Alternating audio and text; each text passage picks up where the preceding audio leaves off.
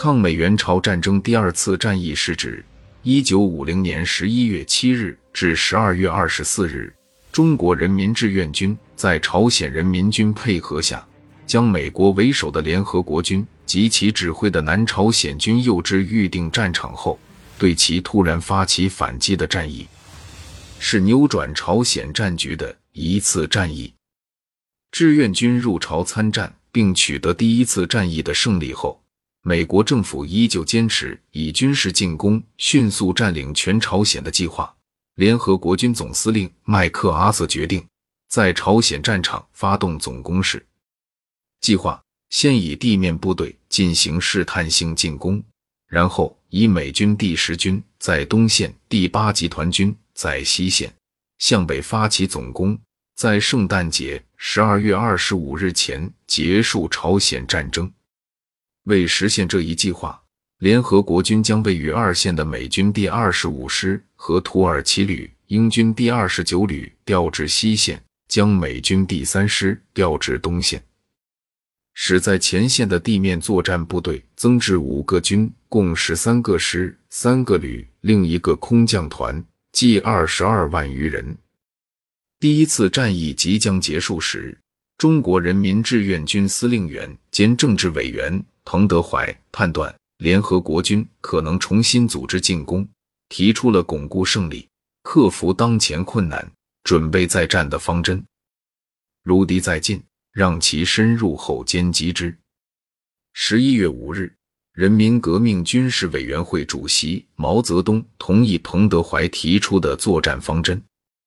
并指出德川方面甚为重要。志愿军必须争取在元山、顺川铁路线以北区域创造一个战场，在该区域消耗敌人的兵力，把战线推到平壤至元山一线，而以德川球场、宁边以北、以西区域为后方，对长期作战方为有利。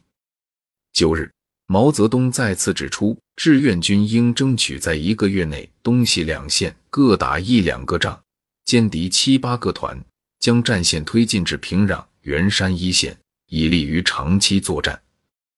据此，志愿军党委决定采取内线作战、诱敌深入、各个击破的方针计划。在西线，将联合国军诱至大管洞、温井、妙香山、平南镇一线；在东线，将其诱至旧金里、长津一线，